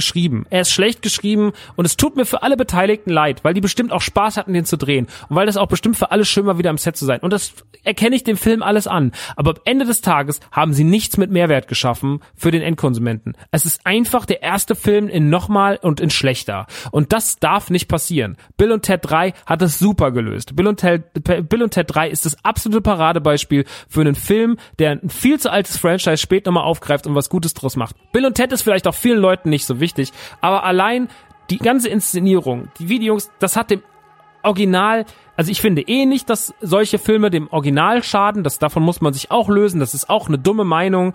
Oder dann hat man kein Selbstbewusstsein, sein Franchise zu lieben. So, wenn ich bin der größte Ghostbusters-Fan. 2016 hat überhaupt nichts kaputt gemacht. Ich gucke halt dafür einfach einmal noch öfter den normalen oder den den zweiten Teil oder die Cartoon-Serie. So, das ist einfach, dann gibt's halt keinen Teil, der mich reizt, sondern es ist halt das. So und Afterlife ist das gleiche. Das ist genauso, also wenn der Film geil ist, dann freue ich mich, dass da noch ein weiteres Andockstück ist, ein weiteres Stück, was ich genießen kann. Und wenn der scheiße ist, dann wird er halt ignoriert. So, ich freue mich sehr, sehr auf Afterlife. Ich habe mega Bock auf den neuen Ghostbusters. Aber wenn der nichts wird, ne, weil sie es aus irgendwelchen Gründen verkackt haben, fuck it. So, dann kommt er halt, dann kommt er halt genauso in die Gift, dann kommt er in die Giftschublade, genauso wie der 2016er. Und ich hasse den 2016er nicht, aber ich bin so, ich kann damit nichts anfangen. Und so ist es mit Prinz von Zamunda 2 auch. So, der nimmt mir den ersten überhaupt nicht. Ich habe den ersten gestern geguckt und habe wirklich wieder eine gute Zeit gehabt. Das ist einfach ein, ist eine geile Komödie, die eine ganz, ganz tolle Wirkung auf mich hat, die einen ganz tollen Vibe versprüht. Aber der zweite schafft es einfach nicht. Der zweite versucht, der moderne Aufguss des ersten zu sein und das mit weniger Liebe fürs Detail, mit weniger mit weniger Inbrunst, mit we keinerlei Idee und das ist schade. Der hat zwei, drei Szenen, die funktionieren, aber der hat halt leider auch 150 bis 200 andere Szenen, die nicht funktionieren. Und deswegen ist der Film leider unterm Strich schlecht. Für mich ist das ein schlechter Film. Es gibt für mich keine Daseinsberechtigung, dass es diesen Film gibt, außer dass die eine gute Zeit am Set hatten und dass er natürlich Geld generieren soll. Und wahrscheinlich werden sich Leute deswegen Amazon Prime gemacht haben. Aber wie oft habe ich jetzt schon gelesen, ich bin enttäuscht. Ich bin enttäuscht. Und das war kein Altmannergeplapper, sondern das war einfach der Film hat einfach keine Idee. Es ist nicht das Problem wie bei Star Wars Episode 8, den werde ich immer als Paradebeispiel nehmen für einen, wo falsch gemeckert wurde, weil da waren einfach zu viele Ideen drin. Damit kamen viele Leute nicht klar, ja, das ist mir jetzt so anders. So, aber das hier ist wirklich einfach nur, ich bin viel offener für, wir machen was ganz anders, als wir machen es genau nochmal so. So, und das ist da leider passiert. Weil, wenn man es nochmal so macht, Episode 7 ist zum Beispiel auch ein gutes Beispiel für einen, Star für einen Film, der einfach eine Idee von dem ersten Teil von Episode 4 aufgreift, die nochmal ein bisschen umändert, aber trotzdem selbstbewusst genug erzählt, hat tolle Figuren drin. Allein Kylo Ren ist so eine Bereicherung. Deswegen ist es nicht der gleiche Film. Er steht auf so guten Beinen selber da, dass man sagen kann, ja, gewisse Story-Elemente sind gleich, aber der Film ist trotzdem als eigenständiger Star Wars-Film super stark. So. Und so ist es leider bei Prinz von Zamunda 2 nicht. Ich meine, Prinz von Zamunda ist am Ende des Tages auch nicht so wirklich sich so ein bewegendes Franchise wie jetzt, ne, die genannten Star Wars oder Ghostbusters oder sowas. Aber es ist trotzdem wichtig. Es ist eines der Aushängeschilder und es ist auch ein Aushängeschild für Eddie Murphy. Eddie Murphy hat seit Jahren nicht so einen guten Ruf weil er super viele Kackfilme gemacht hat. Und das wäre doch sowas gewesen, wo man sagt so, boah, krasses Comeback. So, Prinz von Untermonda 2 hat richtig geballert, so. Und jetzt ist natürlich die Angst vor, dass Beverly Hills Cop 4 auch große Scheiße ist, ist natürlich umso größer. So, und man guckt drauf und ist so, uiuiuiui, was soll denn da passieren? Und ich bin sehr, sehr gespannt. Ich bin gespannt, was sie aus Prinz von Zamunda, äh, was sie aus Beverly Hills Cop 4 machen, aber ich bin ehrlich gesagt nicht zuversichtlich. Ähm, wir werden es aber sehen. Ich, ähm, mir tut das sehr, sehr leid, dass der Film das geworden ist, was er ist, weil ich hätte Besseres verdient. Der erste von hätte das, hätte das besser verdient. Äh, wie gesagt, am Ende des Tages ist es auch nicht schlimm, dass er existiert, aber für mich gibt es keinen Grund, diesen Film jemals wieder in meinem Leben zu schauen. Und äh, wenn ich was von, von Prinz von Zamunda konsumieren möchte, dann werde ich den ersten konsumieren und werde äh, dabei immer wieder ein bisschen daran denken, ach hey, was gab ja noch diesen blöden zweiten Teil. Und da haben sie die Szene zum Beispiel schlechter umgesetzt. Das ist das Einzige, was ich mit dem zweiten Teil in Verbindung bringen werde. Ansonsten äh, nicht mehr, nicht weniger. Aber wenn ihr mich fragt, muss ich den gucken? Auf keinen Fall. Also ihr die, ihr könnt euch das, ihr werdet das eh machen, aber ich finde, der hat keinen, der hat nichts Sehenswertes, nichts Nennenswertes Sehenswertes. So, den kann man sich, der kann so mittags mal durchlaufen und denkt man sich so, ja. Und das war's. Und ich finde, ja ist einfach zu wenig für Prinz von Zamunda 2. Prinz von Zamunda 2 hätte viel mehr knallen müssen. Und äh, es ist kein Wonder Woman Debakel, aber es ist schon nah dran, weil es ganz schön, ganz schön unterm Strich ist es ganz schön peinlich. Und ich frage mich gerade wirklich, wie soll das denn noch weitergehen mit dem Hollywood Kino, wenn das einfach auf dem Level momentan passiert?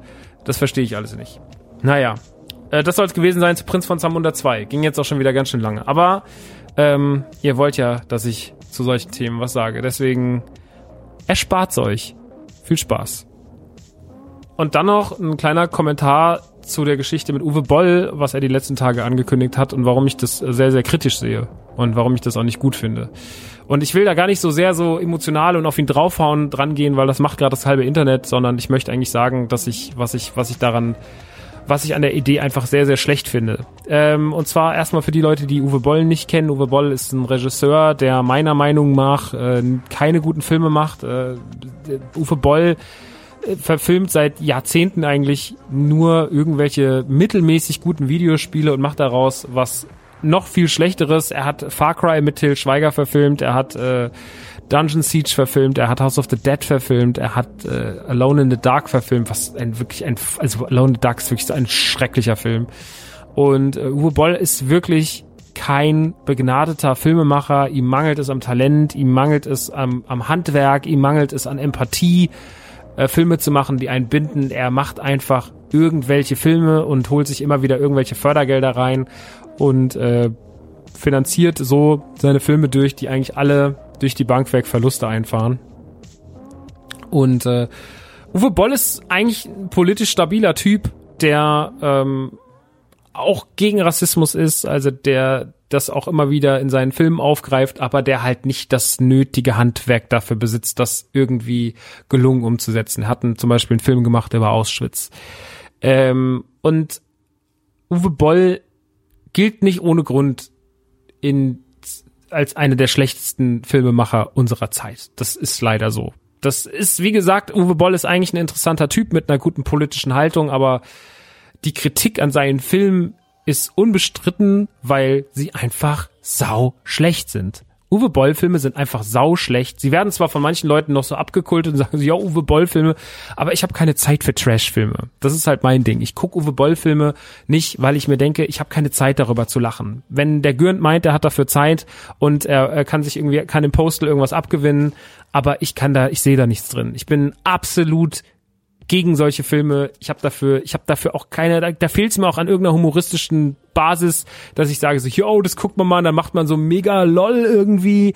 Das finde ich komplett unpassend alles. Ich finde das nicht, dafür ist mein Leben einfach zu kurz, dass ich meine Zeit mit Filmen verschwende von Uwe Boll. So, ich habe zwei Stück gesehen und das sind zwei zu viel.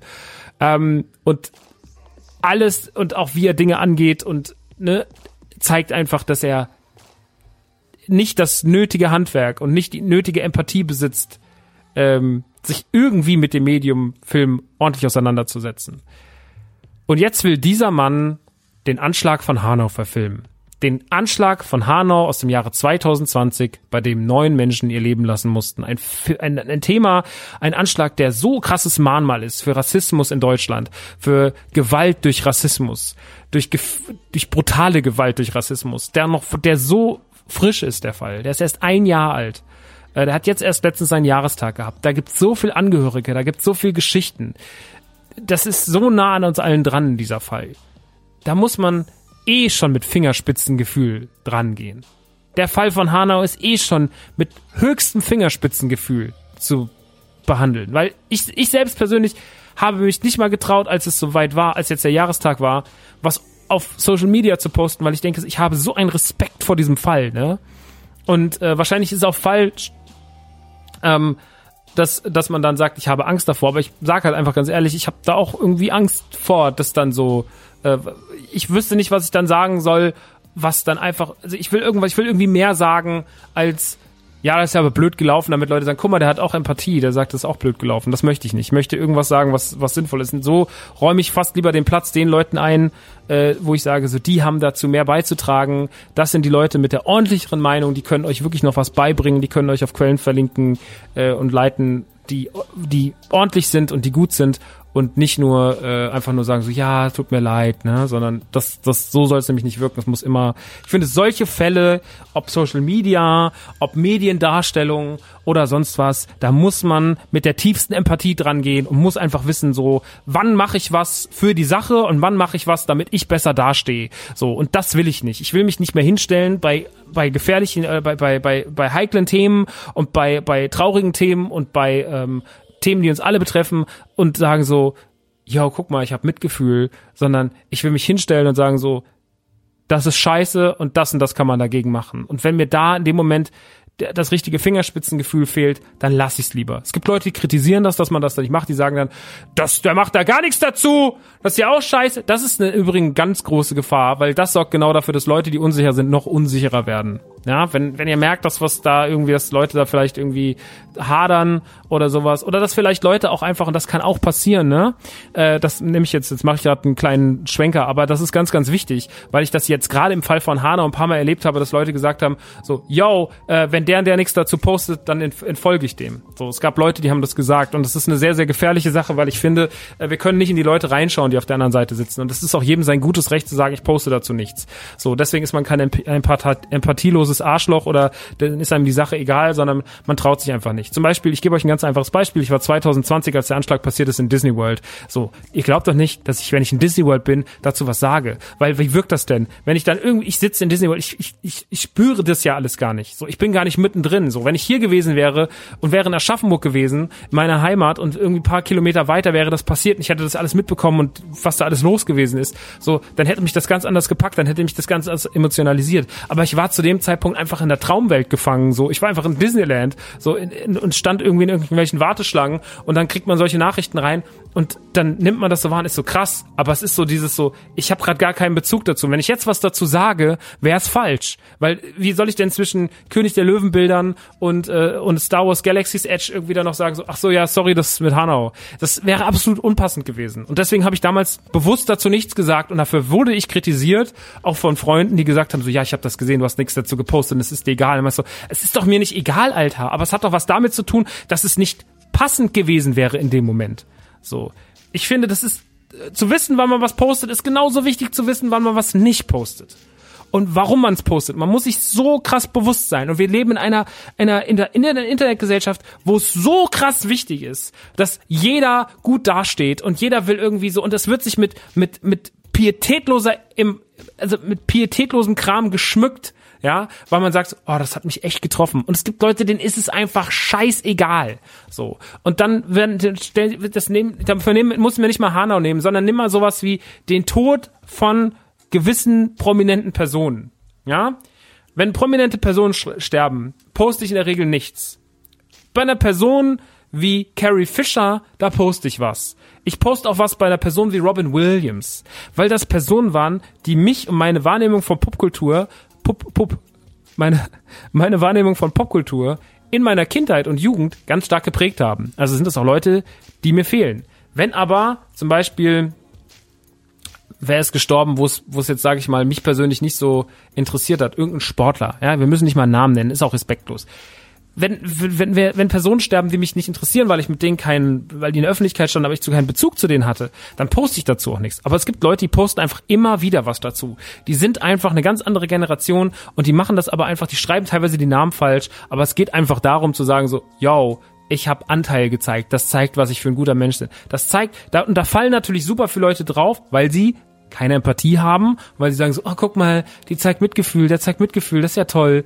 Aber es ist halt falsch. Und ich finde diese ganze, dieses, ich finde, es ist ganz, ganz wichtig heute. Es ist unser aller gutes Recht zu sagen, wann wir etwas posten, wann wir etwas nicht posten, wann zeigen wir Fingerspitzengefühl und wann zeigen wir das nicht. Und wir müssen diese Option allen Leuten lassen. Am Ende des Tages ist das Wichtigste, dass die Leute eine gute Meinung haben. Und eine gute Meinung zu haben bedeutet nicht, dass ich meine Meinung ständig auf Social Media teile, sondern es heißt auch, dass wenn ich auch weiß, dass der moralische Kompass von Person XY, ja, der ist von, also bei mir ist ganz klar, ich bin links angesiedelt, ich bin gegen jede Form von Rassismus, ich bin jede, gegen jede Form von Gewalt, auch wenn ich natürlich, ne, Jokes hin oder her, sowas. Ich habe mich in den letzten Jahren ganz stark immer mehr für Bodyshaming eingesetzt. Ich habe eigene Fehler aus anderen Podcasts eingesehen, von Nukular und sowas, habe mich immer mehr, versuche mich zu entwickeln, versuche diese Entwicklung mit den Leuten zu teilen und ihnen zu sagen, so, ey, es bringt nichts, einen Mobbing-Podcast zu machen, wenn man dann zwei Tage später jemand auf Twitter beleidigt oder sonst irgendwas, sondern wir müssen auch, wir müssen unseren eigenen moralischen Kompass auch jeden Tag neu einrichten und wir müssen jeden Tag versuchen,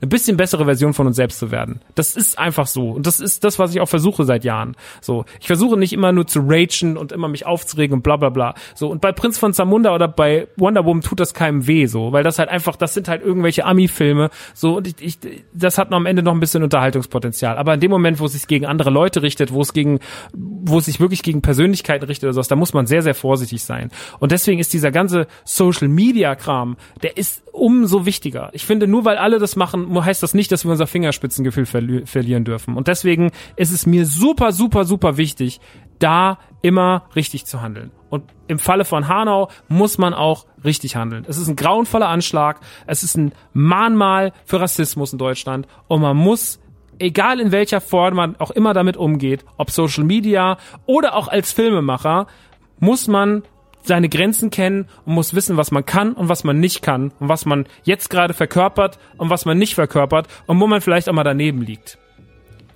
Ein Social Media Post ist aber halt kein Film.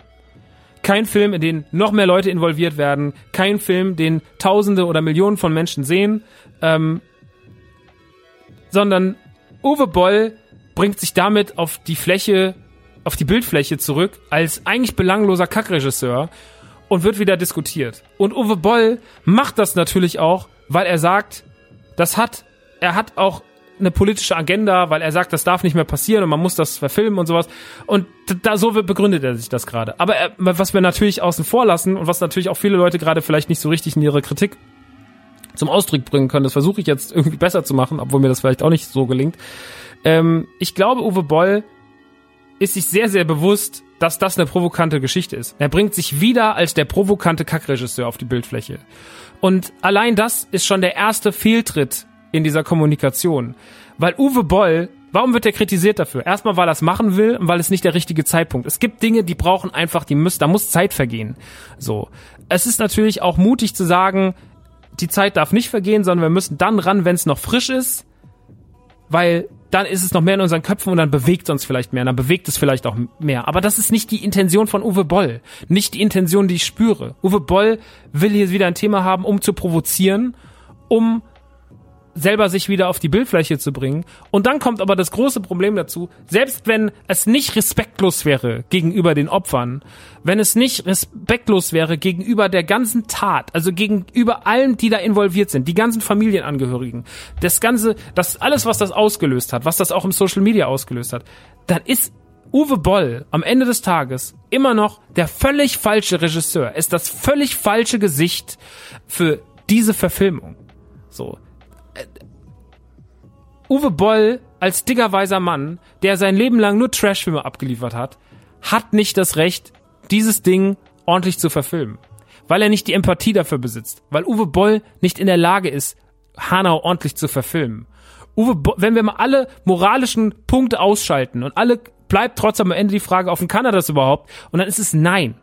Er wird nichts schaffen, was dieser, was dieser Szenerie, was diesem Szenario, was dieser Tat, was diesem, was diesem der, dieser Gräueltat und ihrer und diesem Mahnmal gerecht wird, sondern er wird einfach nur einen scheiß Film machen, der noch mehr Leuten wehtut, der aus dem keiner ein Learning zieht. Und deswegen darf Uwe Boll diesen Film nicht machen.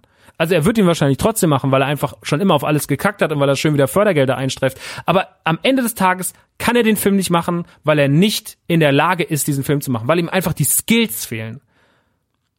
Neben der Empathie und neben neben allem anderen und neben der Respektlosigkeit, das viel zu früh ist, fehlt es ihm einfach an Skills. Er ist nicht der Mann, der den Film machen müsste. Der Regisseur von Gegen die Wand, wer ist da nochmal? Faki, der müsste den machen. Verstehst du? Solche Leute müssten diesen Film machen. Dieser Film muss gemacht werden von Leuten, die da viel näher dran sind. die da sich mit Angehörigen hinsetzen. Er setzt sich ja nicht mehr hin und redet mit Angehörigen. Er redet mit keinem einzigen der Angehörigen. Er geht zu irgendeinem Verband und redet mit denen, aber er redet nicht mit den Angehörigen. Uwe Boll macht da einen riesengroßen Fehler und er bringt sich wieder auf die Negativkarte. Und ey, Uwe Boll ist ein Typ, der eigentlich das ist ein stabiler Kerl, wenn man mal seine Werke ausschaltet. So, warum muss er denn immer so dumme Sachen machen? So, die Frage ist, warum muss Uwe Boll sich jedes Mal in diese Situation bringen und sagen so, yo, ich mache jetzt wieder was Provokantes.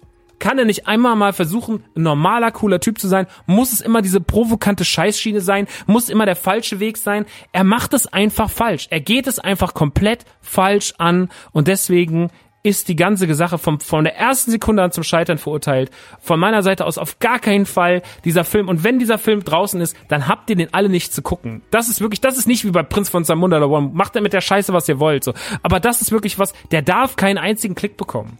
Dieser Film muss nicht mal der Trailer. Dieser Film muss grandios scheitern. So, wenn er rauskommt. Einfach nicht, aus Respekt vor allem anderen und auch und, und einfach zu sagen, so Uwe, so nicht mehr. Irgendwann ist auch mal Feierabend. Dann mach wieder House of the Dead 2 oder sonst irgendwas. Aber hör auf, dich da einzumischen. Das ist nicht deine Liga. Du bist nicht dafür gemacht. So. Ich bin auch kein, ich gehe auch nicht morgen zu, zum, zum Iron Man, Alter. So, das ist einfach Quatsch. Mach das nicht. Verstehe, dass du nicht dafür gemacht bist. Du hast nicht die Empathie, so einen Film zu machen. Und das ist leider, das muss er leider, das muss er, das muss er sich anhören jetzt. Und diese Kritik, damit muss er leben. Und das tut mir auch leid, weil ich trotz allem, also ich finde seine Filme, finde seine Filme scheiße und ich ertrage die nicht und ich, ich äh, will damit auch nichts zu tun haben. Glaube aber trotzdem, hab mir auch schon immer ein paar Interviews von ihm angeguckt und sowas wird denn irgendwie, der hat, der ist, der ist ein interessanter Typ, ne?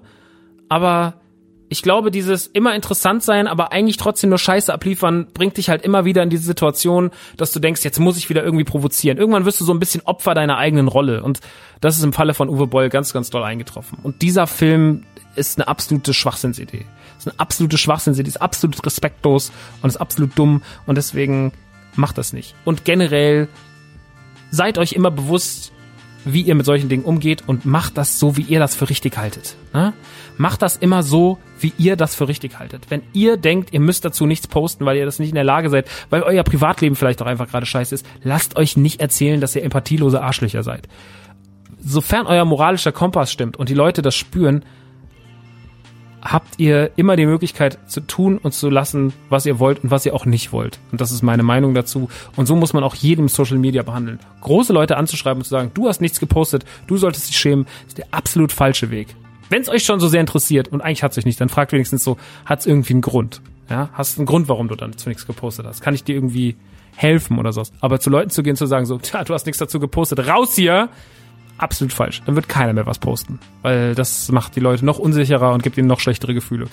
Ja, das war jetzt nochmal ein Kommentar, der war sehr ausschweifend dazu. Äh, ich hoffe, es ist trotzdem die Nachricht ist angekommen. Ich bin bei sowas immer so ein bisschen noch, ich, ich äh, versuche das immer irgendwie so so gut wie ich kann zu lösen, aber natürlich kommen da Emotionen und viele Sachen und man hat auch keinen, mit dem man sich den Ball zuspielen kann, so ein Solo-Podcast. Ich werde trotzdem nicht aufhören, damit äh, immer wieder solche Sachen zu sagen, weil ich glaube, es ist wichtig, auch nochmal für den eigenen moralischen Kompass und ne, das einfach, ihr wisst so, wo ich auch stehe und wie ich zu solchen Sachen Sachen stehe und dass ich dazu eine Meinung habe und dass das wichtig ist. So genauso wie die Cara Dune Geschichte oder auch dann so etwas belanglosere Themen wie Held der Steine oder sowas, einfach damit man über sowas mal geredet hat. Nun aber gut, das soll es gewesen sein für heute, meine Lieben. Es war jetzt ein ganz schön schwerer Schluss nochmal mit dem ganzen Hanau-Thema und sowas. Äh, ich hoffe, ich bin keinem auf den Schlips getreten, aber ich meine alles nur alles nur gut und äh, selbst gegenüber Uwe Boll, ich will gar nicht der sein, der Uwe Boll noch zehnmal antwittert und sagt, du, du Hurensohn, sondern es ist einfach nicht deine Liga, Bruder. Du bist nicht dafür gemacht und du bist, du hast krass übers Ziel hinausgeschossen. Das ist nicht okay.